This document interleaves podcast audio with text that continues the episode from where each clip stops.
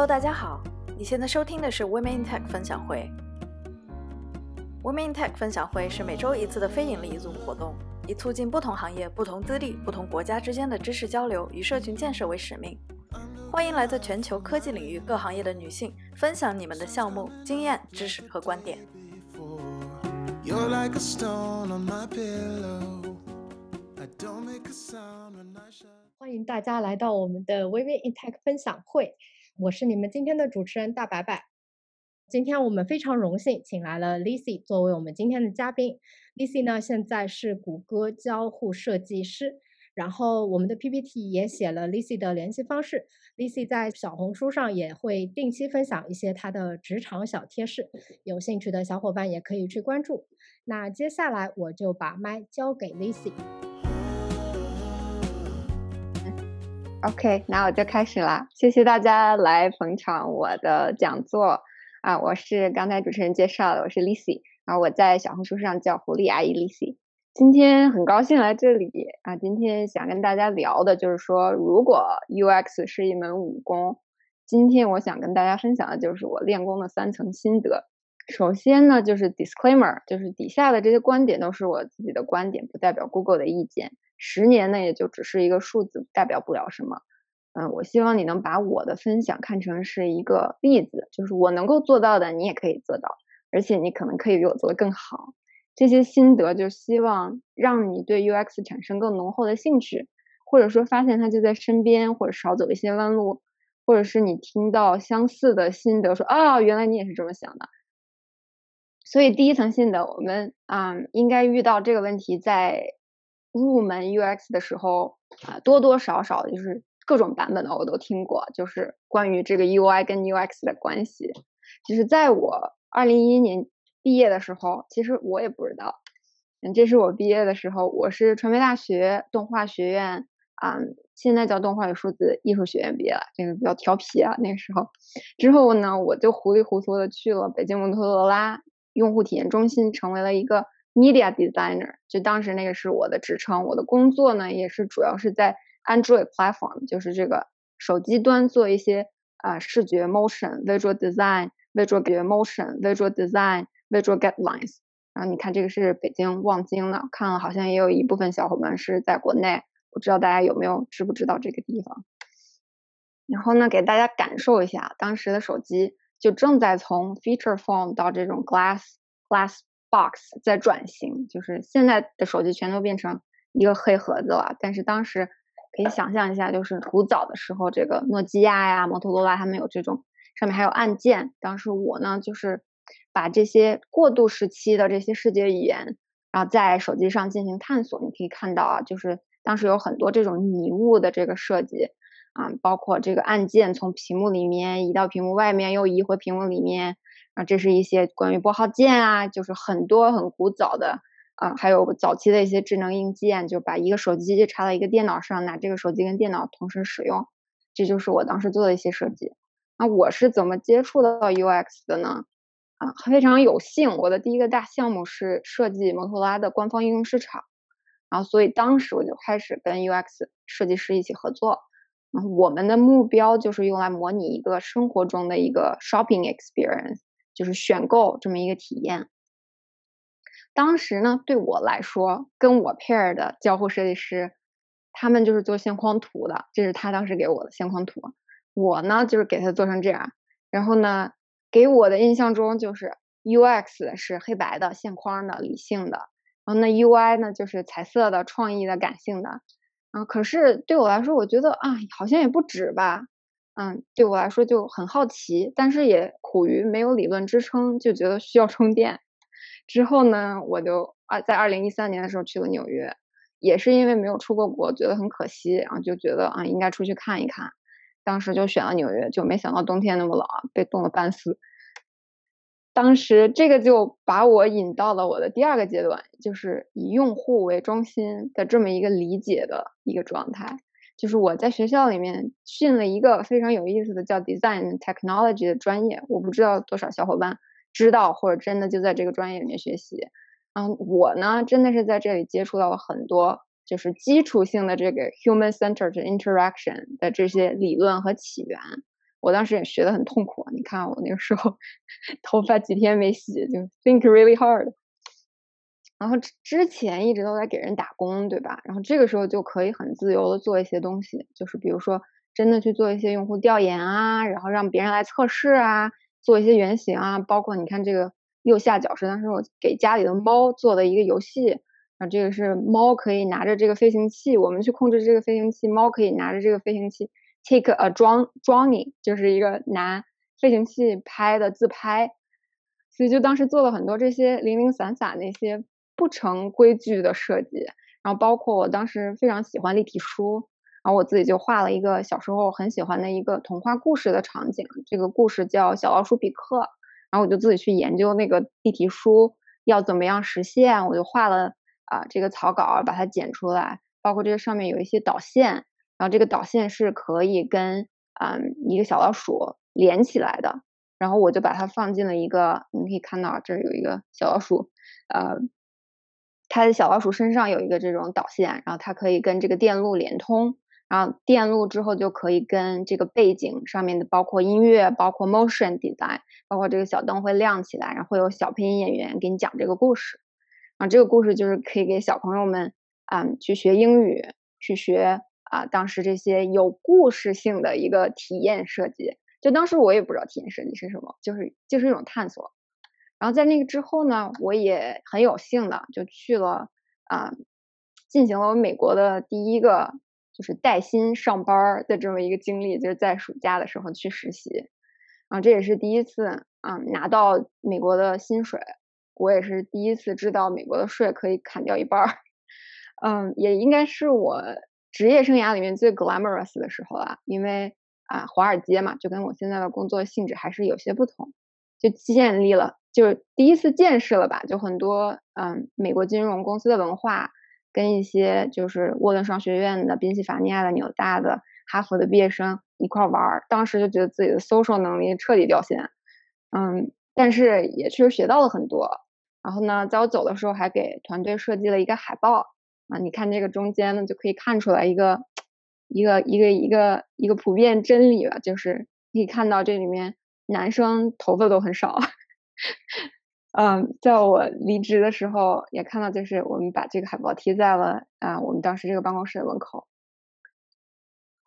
之后呢，就是来到了二零一五年，然后二零一五年的话就失业了，就跟很多经历过找工作的朋友一样，就非常的迷茫，非常彷徨，大半年在家里蹲。然后当时呢，也是这个签证的问题，我们当时呢，签证只有一年，所以在。各种简历石沉大海，被不靠谱的猎头调戏的过程中，生活是比较艰辛的。然后呢，我就跑到迪士尼去玩了，结果就被打满了鸡血。然后当时我就想跟自己说说，哎，迪士尼怎么这么牛呢？怎么整出来的？因为看图你不觉得它特别梦幻，但是呢，到现场就瞬间变身迷弟啊，迷妹。然后不光是我，就是现场的各种就是外国人，他们这些小孩、爸妈、老人，啊，每个人都特别乐呵，然后就把自己打扮花枝招展。就当时我就寻就寻思说，这个体验到底是怎么设计出来的？就包括我后来学到的，就是给大家啊介绍一下，就是这些隐藏的细节。这个就是体验设计的一个原理。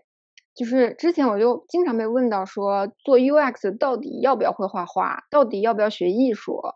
就这个就告诉我们说，其实它是不需要的。那需要的是什么呢？是一颗有共情能力的心。就你看整个的这个流程上面，其实没有哪一个过程是说啊，我一定是要用去画画来把这个事情完成的。然后我给大家举一个例子，比如说就是不知道多少人去迪士尼的时候做过这个。啊，阿凡达的有一个那个飞行历险，就是这个 ride，然后那这个 ride 就其实它有一个 emotional arc，就是它有一个 user journey，这个 journey 它分为五个部分。第一个，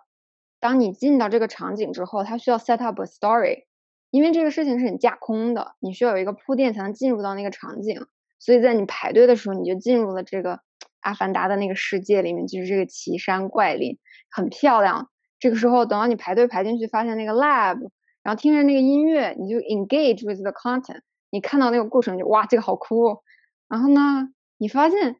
they're talking to you，他们开始给你说话了。然后呢，你发现你是那个可以 save the world 的人，你是那个 hero。然后再之后，你就说哇，time has come，这些 characters 都跟你在一起。然后呢，他们就说好，你来拯救世界。这个时候，这个幕布徐徐的打开，你走进了你的舞台。甚至更变态的是，他们在这个整个过程中是 document 你的，就你之后还可以回看，然后你就会发现当时你这个打怪的场景是什么样的，以至于最后你进到这个商店里，还可以 take something home，something for you to remember。就这个时候你就会觉得哇，这一顿操作下来，整个世界变了，这个就是魔法，这个地方就是一个梦幻的体验，所以这就是体用户体验的一个部分。然后其实还有什么呢？大家想一想，对，就是迪士尼的演员。我不知道你们是不是，至少我去的时候，我就必须要跟这个公主合影，就谁还不能当一回凡尔赛呢？对吧？但是你知道，就是迪士尼乐园的演员，他们不只是打扮，而是一种演绎，他们真的是 acting。对于他们来说，就是这个迪士尼员工，就是我后来了解到的。就是他们从穿上工作服那那一刻起，到脱下之前，他就不可以说迪士尼文化以外的内容。比如说 Bella，他说的就是 Beast；白雪公主说的就是苹果，他不会说 Justin Bieber，他不会说迪士尼以外的任何的流行文化。所以他就可以 perfectly 构建那么一个体验，让你觉得真的你有身临其境的感觉。然后你看这个，这个就是一个 fun fact，就是。当时我坐一个这个海盗船的 ride，然后不知道大家坐坐没坐过，结果这个 ride 就坏了，我当时就得要从这个嗯 emergency exit 出去，结果这发现这就是后台，就非常毁形象的一件事情。然后这是说明了什么呢？这是说明了设计的力量，对吧？就是在一个 地广人稀的地方，它真的是一个完全的 set up，是人为的一个魔法世界。然后谁让这个魔法发生的呢？设计师。所以其实后台他是不让你拍照的，因为这是一个很毁形象的事情。然后另外一个，也就是说，你不会看到小美人鱼啊、白雪公主平时就走在路上。就这个红线，据说就是其实它在地下是有专门给这个嗯演员从地下能够神奇的出现在某个指定地方的这种特定的路线。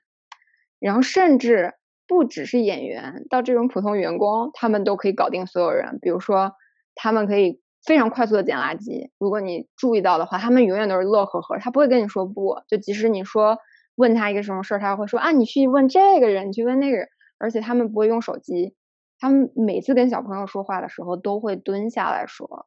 然后他们也不会有纹身和指甲油。而且我不知道大家注意过没有，就是。一般的儿童乐园都会有小朋友走丢的情况，但是在迪士尼永远不会播报走丢儿童的广播，就不知道这些小朋友最后怎么样了。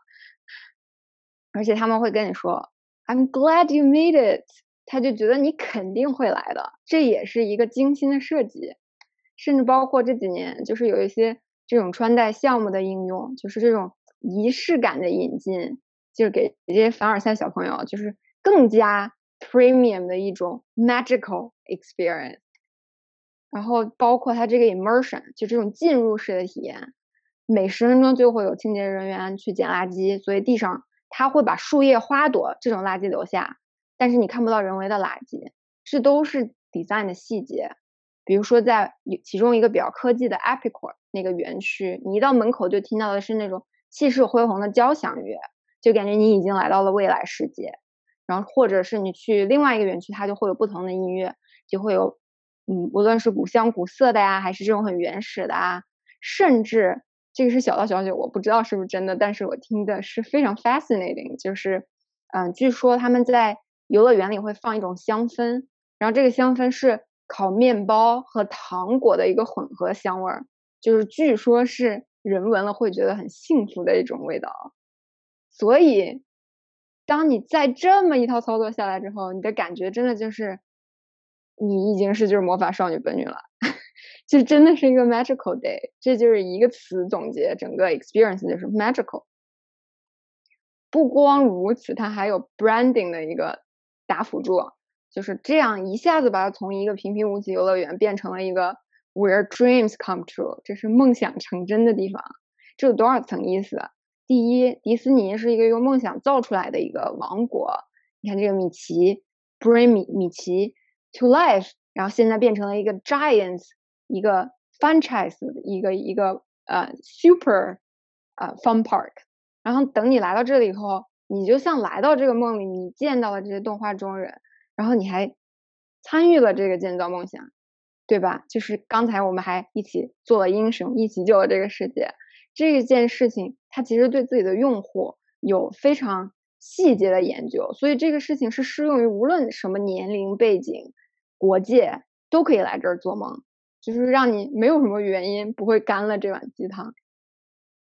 所以这个也就让我到了我的设计的第二站，就是在纽约开始呃正式出道，成了一个 UX designer。啊，我在这个 agency 叫 Gallagher and Associates，它是一个专门在博物馆和体验，嗯，用户就是在空间设计做体验的一个 agency。我要考虑的呢，就是做出一个数字化故事 （digital storytelling），然后创造出一种空间里的体验。我做了很多展会、装置博物馆、全息成像，然后有一些啊 motion sensor tracking 或者是 touchable table、touchable screen。然后有很多时候我就要考虑的是，啊。包括什么样的人会来这个博物馆？是团体还是单个的人？是小朋友居多还是老人居多？比如说，啊，自然博物馆或者是这个间谍博物馆，他们的这个用户是完全不同的。这些人他们是比较 tech savvy，他们对这个啊科技是很熟练的，还是很小白？有很多的 anticipation 需要让我去替客户考虑他的这个 journey 在这个空间里是怎么展开的。又有一个例子，就是给强生在 New Jersey 做了一个嗯数字博物馆。就是强生是一个很老牌的美国企业，它有很多年的历史，包括从二战的时候，它就已经开始创建它的品牌。这个就是一个 interactive timeline，就是一个时光隧道、时光穿梭的一个体验。这是当时的这个线框图，就是你可以看到它有一条竖着的一个时间线，然后所有的时间节点都呃。从这个时间线上面慢慢慢慢的展开，然后包括你看，这个是所有当时的一些 artifacts stories，它慢慢慢慢的进到这个时间线里，然后这个时间的大门呢就缓缓的打开，然后你就可以看到当时发生了一些什么样的事件，啊，包括当时这个爽身粉长什么样子，牙线长什么样子，这个时候啊，观众还是会听到背后有这个二战这个战火的背景，有人声，有婴儿的声音，就特别有代入感。我们聊了半天，就还没有聊到 Google，所以现在来讲一讲我的第三个阶段，就是啊，我从这个 agency 出来以后，去了产品公司，就是 big tech company，就是谷歌。嗯，这个时候呢，我发现 UX 其实是一个所有人都可以具有的思维能力。我为什么这么说呢？就是这个改变是从我2016年进入 Google 开始的。对，就像我说的，Google 是个产品公司，产品公司有什么特点呢？就首先，它的产品没有终点，就是它的功能和体验的迭代都是需要不断思考的。然后第二个就是我的 stakeholder 从客户变成了程序员和产品经理的团队，就我需要跟他们一直不停的协同工作，齐头并进，也就是相爱相杀。所以，嗯，在我从业的这一段时间呢，就收到很多问题，就是说在谷歌的工作是什么样的呀？我我的回答基本上就是，嗯，百分之六十时间都在开会。然后大家就问说：“那你在开啥会啊？你你们不是应该在在屏幕上设计吗？”啊，其实我们做了很多时候的事情就是高强度、高密度的交流，包括去推进项目的进度，去引导整个团员给输出，把他们的输出总结，把他们的需求总结起来，然后再提供设计。这个时候我就会发现呢，就是很多啊优秀的人，他尽管职能不同，都会有一种共性。就是他们能共情，就是在这个交互设计的引导下，他们都可以站在用户的角度上想问题，然后大家都可以说出就是这个 critical user journey，这是 Google 经常说的 CUJ 这件事情，就是要把大象装冰箱，总共分几步？就首先你要想成你是大象，对吧？这个就是不管你是不是设计师，你都可以有这样的思维，每个人都可以具有这种用户思维，而跳出自己的角度。就不直接给结论，而是围着你给谁设计，去暗中观察，然后再去嗯给你的给你的输入。在这个过程中呢，嗯，其实一个好的设计师也是要考虑自己内部的用户的，就是这是啊我在第三个时期。就是考虑最多的就是从一个小白到一个不那么小白的设计师的这个禁忌是需要考虑什么的？就是我会发现我的同事也是我的用户，他们的目标是什么？简而言之，第一，他们要做一个好产品；第二，他们让这个产品赚钱；第三，这个代码不出 bug，对吧？那我的设计要怎么也去满足这样的需求？我其实需要引导他们，让他们通过。设计师的角度也来想问题，就是我在考虑什么事情，我的目标就是教育每个人，我的用户要什么，这样每个人都知道用户要什么。然后给你们看这张图，就是你别看他们一片祥和，其实在这个背后，大家可以脑补一下，就这也是我的一个经验，跟大家分享一下。就是无论大家在哪个阶段，可能你已经遇到了，可能你以后会遇到，就是吵吵更健康，就是吵架其实可以让感情更好。就是大家可能都会遇到，就是有一些嗯跟你合作的同事不是设计行业的，他会觉得哦，we don't want to build the prettiest thing，就是我们不是来把东西做好看的，就是这个呢，就说明他们对设计的认知还是嗯，你们是爱画画的，你们是把设计做漂亮的。我当时就是哇，hold on，因为我知道 UX 是被轻视了，就被当成了工具人。就我们本来是来引导大家。从用户出发的那个甘道夫，本来我们是来指点迷津的。说你怎么能说甘道夫是工具人呢？然后我就啪啪啪讲了一通。那之后呢，大家就哦，原来是这样。现在我知道了，你以前干了这么多 workshop 啊，然后原来你的观点是可以让大家跳出 dollar sign，跳出 feasibility，跳出这个东西要怎么 build。其实啊，你给我们带出的就是 think out of box，从用户来出发，整个这么一个流程。然后我当时也就调侃说：“你看，我虽然是一个人，你们是一群人，但我也是一个人的 team，对吧？我是一个 function，UX、PM 跟 engineering，我们是一个 triangle。所以在这个之后呢，我跟我的 PM 跟我的 engineering team 其实关系更好了。有时候 PM 还会调侃我说：‘哦，我我以后再也不敢做 mark 了，因为这个是你的你的东西。’我会说：‘那大家都可以做，因为这是最后一步。’我们需要前面要先 align，所以这就是所谓的吵吵更健康。我也会在这个小红书上继续分享，就是我的这些交流心得。嗯，当时呢，就是从这个以后，我的瘾就变得越来越大，甚至就想去教小朋友，去教下一代，就是嗯，让每个人都有这样的用户思维吧。这就是我们当时做了一个 workshop，就给这个七到十二岁的小朋友，嗯，去给他们一个命题，说。你要给你的好朋友设计一双鞋，你要问你的朋友，你要他要什么样的鞋，然后你去采集他们的需求，而不是说哦，我觉得这样的鞋他就会喜欢。然后呢，这个结果也是特别好，我就特别喜欢。当时有一个小朋友就给我设计了一个，他说 Miss Lizzy，因为我说我喜欢狐狸，我喜欢橙色，我喜欢闪光的东西，我喜欢高跟鞋，但是我觉得穿高跟鞋很累。结果小朋友就给我做了一个这个 flexible heel that can breathe。就说这个是会呼吸的一个啊，穿上很舒服的，还可以伸缩的一个高跟鞋，然后它是橙色的，然后我觉得特别有特别有成就感。最后一个例子，嗯，就是给更多人普及这个无障碍设计，就是大家可能这几年开始听说 accessibility，这个是我在二零一九年去 Google I/O，就是全球开发者大会的一个设计，嗯，因为作为嗯。无障碍设计有很多人会第一个想到说，我们是在给有障碍的人做设计，或者是给残疾人做设计，而不是说，其实作为我们每个人，我们都有有障碍的时刻。嗯，这个是什么意思呢？这些是一些插画，就是我之前做的一些嗯草稿，就是说，其实有很多 everyday moments，就是在日常生活中，你可能也是需要这种需要这种无障碍设计的，比如说。啊，当你嗓子哑了、生病了，可能这个时候你就是有 speech impairment，你可能就是暂时性的啊不可以讲话。那这个时候怎么样的设计才可以帮到你，让你可以去自由的表达，让你可以完成你要完成的目的？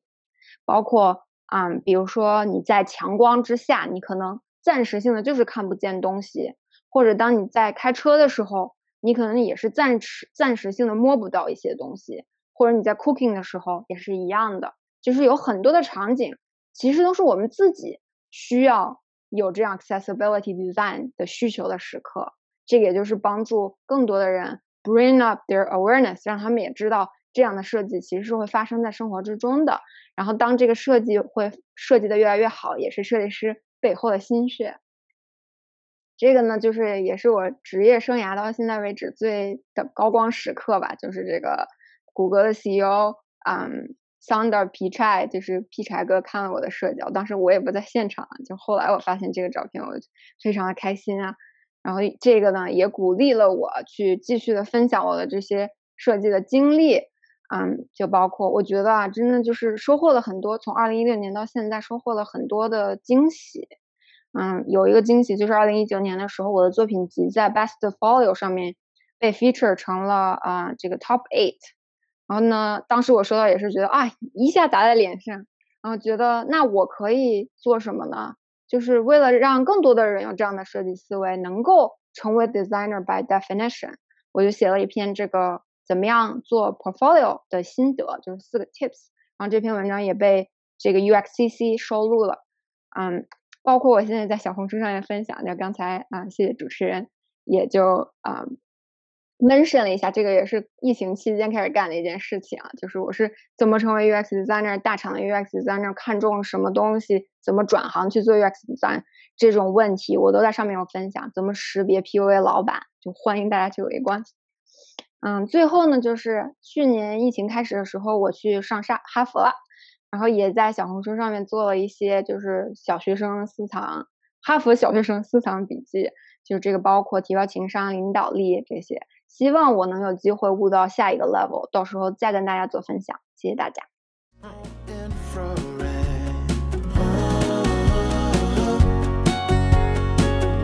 spend